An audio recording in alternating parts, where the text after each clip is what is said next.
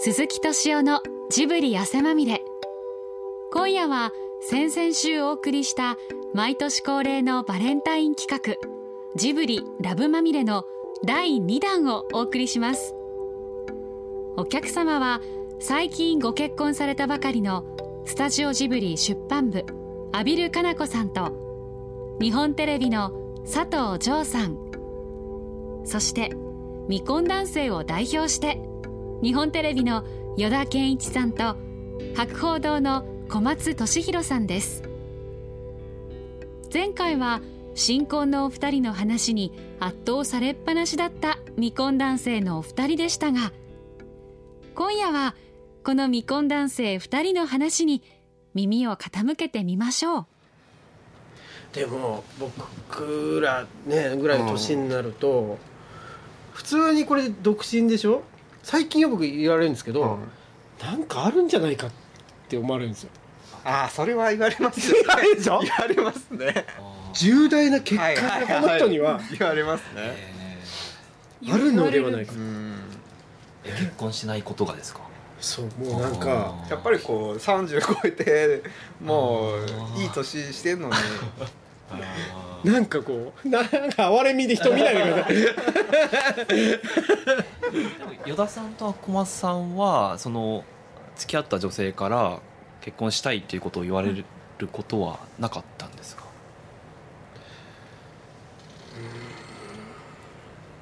沈黙してしまいますね。小松さん結婚したいと思った人はいますか？あのーその あるいはまあ結婚するのかなぐらいの人。あーまず僕はその家に帰った時にはい。誰かがいるっていうのが非常に嫌うんです、やっぱりその自分の空間はいに一人いるっていうそのものすごい幸せな空間を他人が入ってきたことによってこうしっちゃかめっちゃかになるっていうその家族 ジョー君とルームシェアしといてそんな超しっちゃがめっちゃがそのジョーさんは明らかに男性なんですよ。はいはい。間違ってなくても。だから安心できる、はい。もうすあのどう攻撃してくるかとかどう来るかっていうのは分かるんですけど、まあジョーさんの彼女の八重さんが来た時にはどう来るか分かんなかったんですよね突然こうシャワー入ったりとかトイレに入ったりとか寝だしたりとかはい。じゃあまあ あの来てたりとか 予想がつかないから僕は疲れる一方になっちゃうんですよね。大事な金曜日の夜にだから女性がってんじゃなくてそれ八重さんが。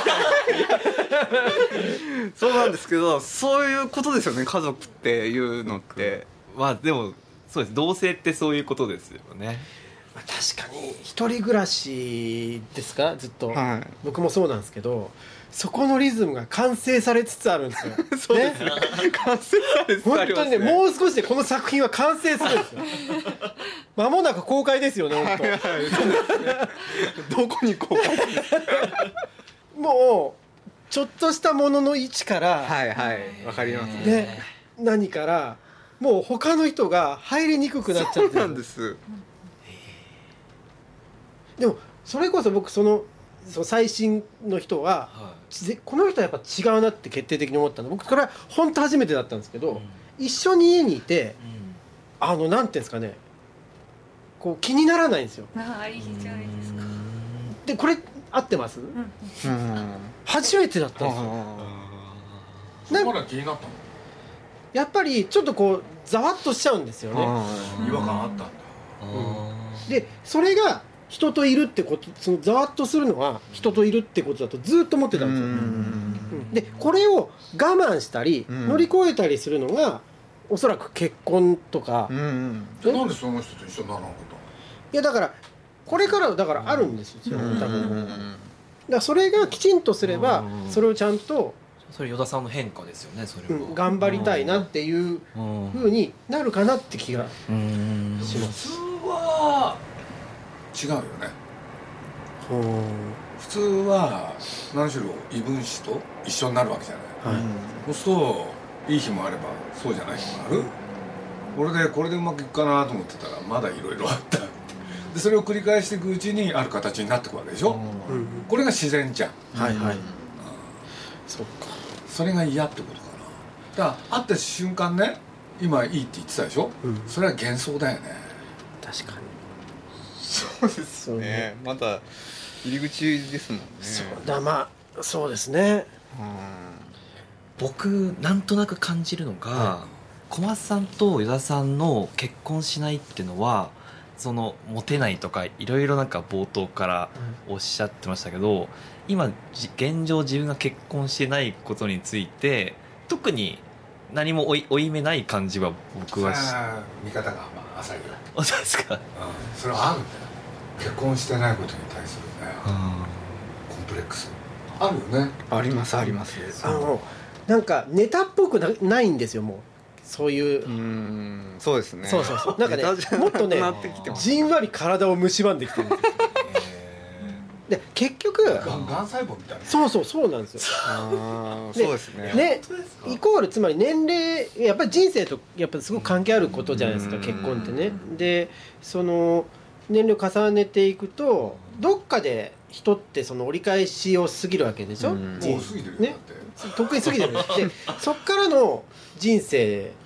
今日ね昼間ちょっと鈴木さんから教えてもらった話ですごい良かったんですけど、ユーリ・ノルシュテインさんっていうはい。ロシアのアニメーション作家の人が、あこれでもね鈴木さんが話したからいいやいやいやいや話ですよ俺今日ね本当はこの話しようと思ってたのあそうなんですか、実は。俺その話に持っていけるんならね、ユーリ・ノルシュテインってね、なんて言ったってロシアのアニメーション作った人で,、でまあ、そんな方とねジブリは交流があってつい先だってねジブリへ来たんですよ、でまあノルシュテインさんとそれから僕と宮さんいろいろ話したんだけれど、その時にね彼がね人生で大事なのは2つしかないって言ったんだよね、一つ子供時代の思い出。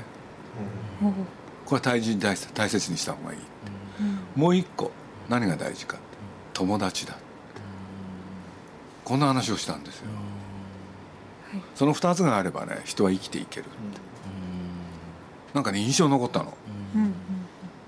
から Q ちゃんなんかね阿部君は友達だよね、うん友達。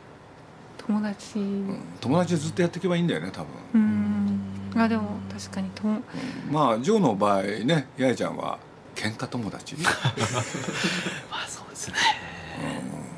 でそのついでに子供を作ったりとかさいろんなことあるかもしれないけれど。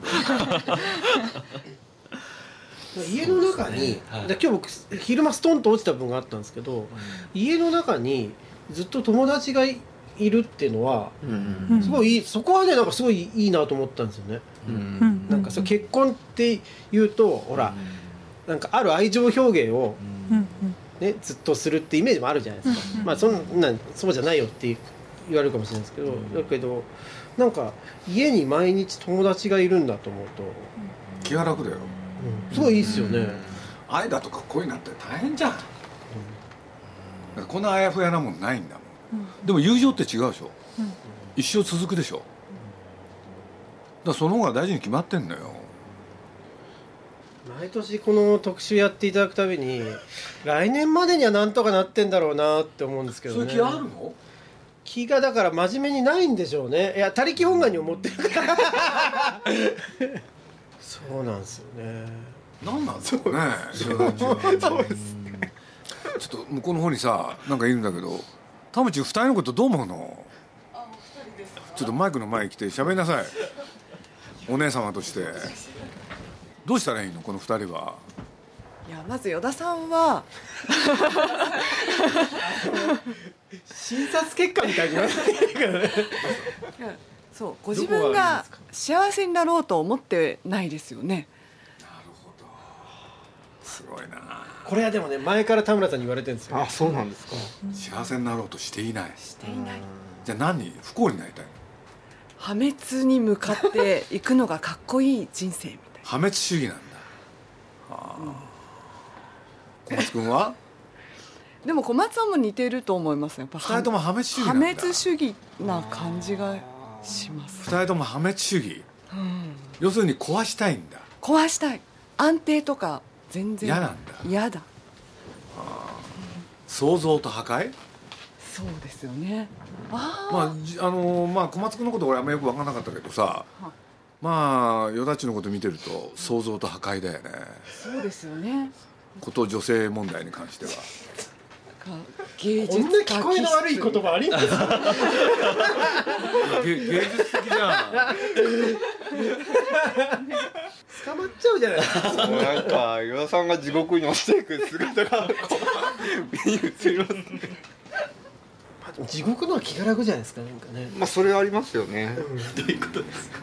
ほらなんて極楽行ったら、うん。ちゃんとしなきゃいけないじゃないですか。確かに。そうですね。繁華街みたいなとこなんでしょ？地獄って多分。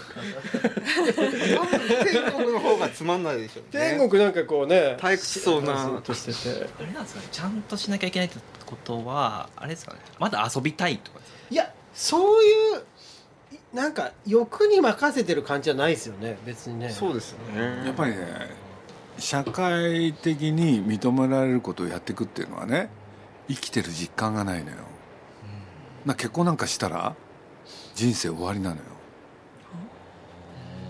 小松君なんかそうだよね、僕まさに子供の頃からそれを念じて生きてましたね。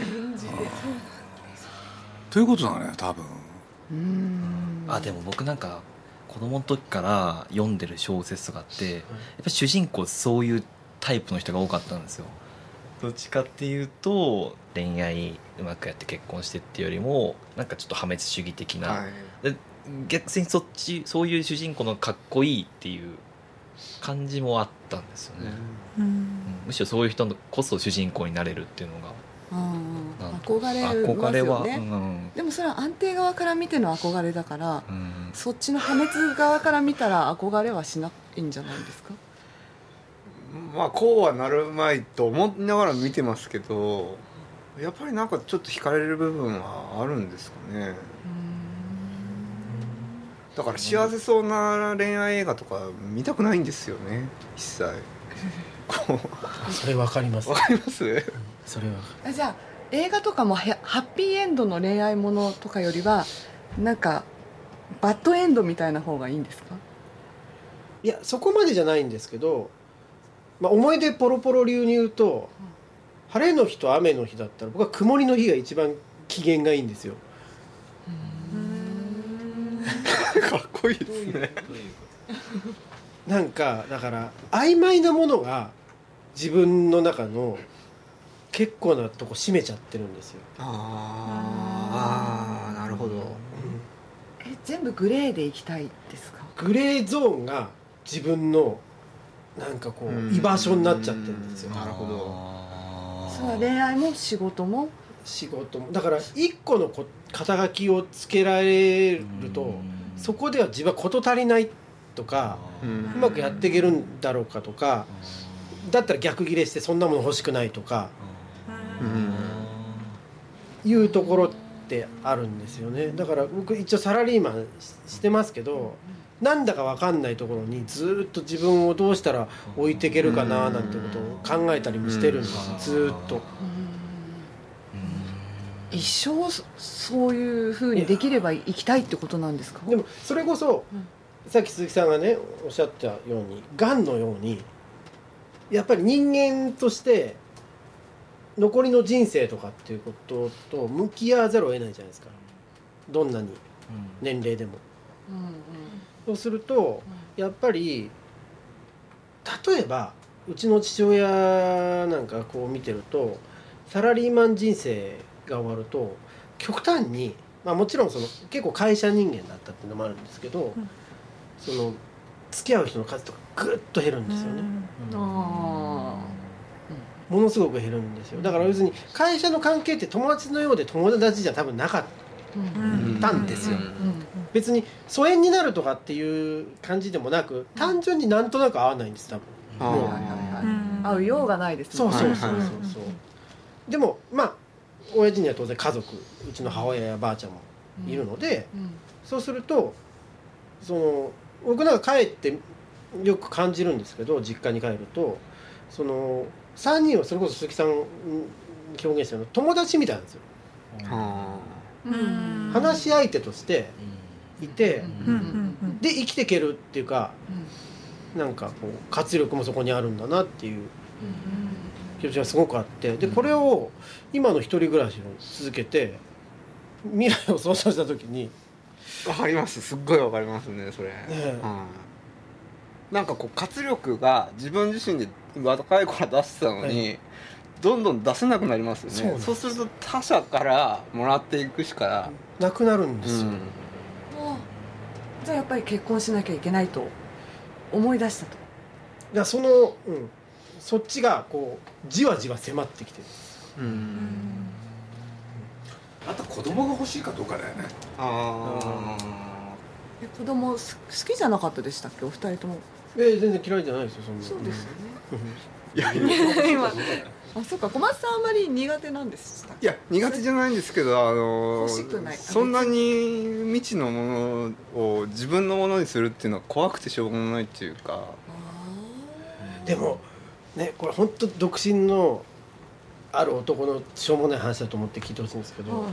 自分のしょうもないとこってあるじゃないですか。本当に人間として。最悪だなと思う部分って自分しか知らないでしょ？うん。うん。でそれってそういう遺伝子があるってことでしょ？でこれがね受け継がれるのかと思うとすごい申し訳ない気持ち。すごいわかりますよ。それねすっごいわかります、はい大丈夫です。そんな完璧な人間なんてこの世にいないし。いやでも。いやもうこれはあれですよ。もうデビルマン発想ですよねなんかとんでもない何かが受け継がれてると思うとなんか嫌になりますよね。でもやっぱり世の中変わったんだよね。俺なんかそう思うね。うん。どう変わったんですか？だって俺らの頃なんか結婚しなきゃいけないんだもん。はい。うん、だから俺の友達がね5人いて俺でね25前後でねバタバタっと結婚したの4人が、うん。そしたら残った1人がね怒っちゃったのよ。俺でね俺も結婚しちゃうって言ってこれ下関のやつなんだけどね。で、ま、全く相手いなかったのよ。でも3ヶ月後結婚式なのよ。そういうもんだったのよ。うん。まあある時期になったら必ずする。そう。そういうね世の中のなんていうの？あの締め付けがあったんだよね。そういうそれこそね結婚してないとねもう変態なのよ、うん、だって少数本当の少数なんだもんところが今やねそうじゃなくなったわけでしょ。だから今見てて面白いのは Q ちゃんたちなんか見てるともうねジョーなんかは実を言うともうそのそれより上かなって気がするんだけれどもうみんな25前後で結婚するじゃん。要するに団塊ジュニアぐらいがみんな結婚が遅かったのにさみんな早くなってる。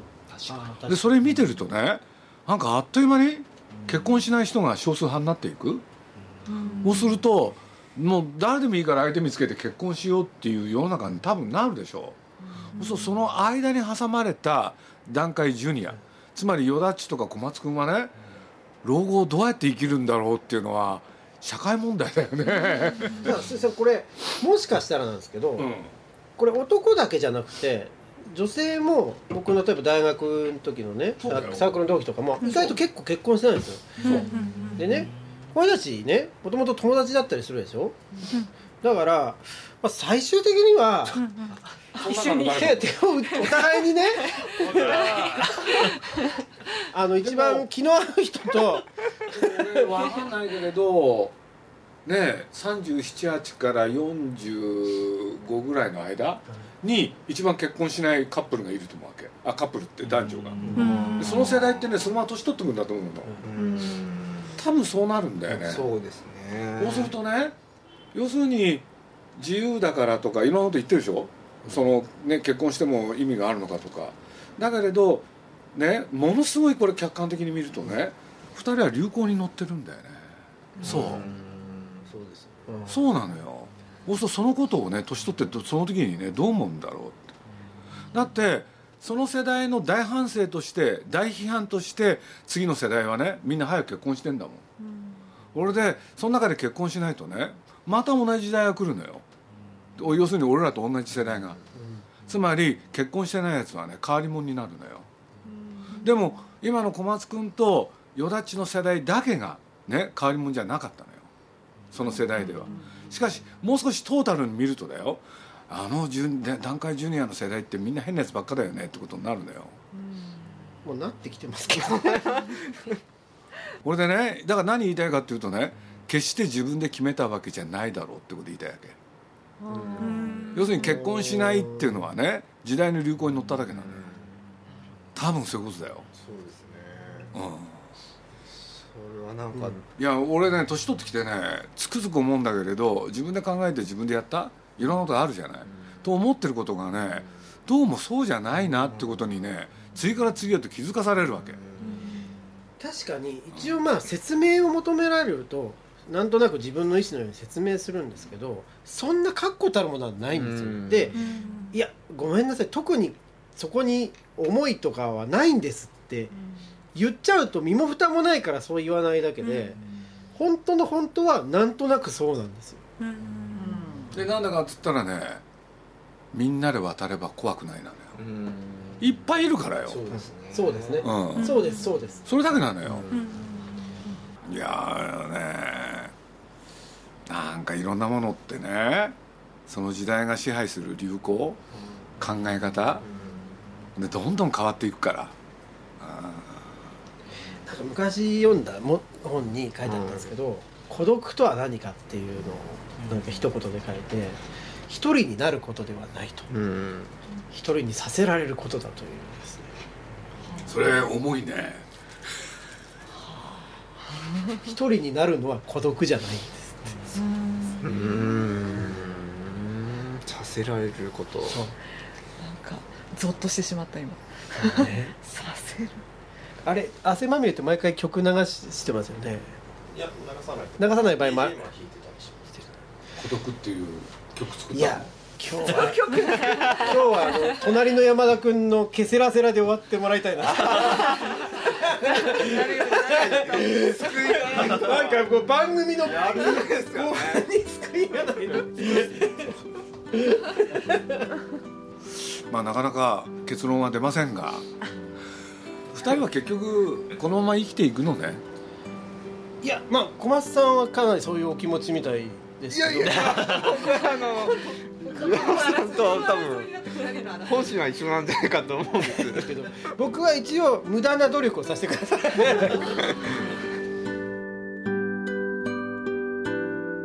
鈴木敏夫のジブリ汗まみれ。この番組はウォルト・ディズニー・スタジオ・ジャパン。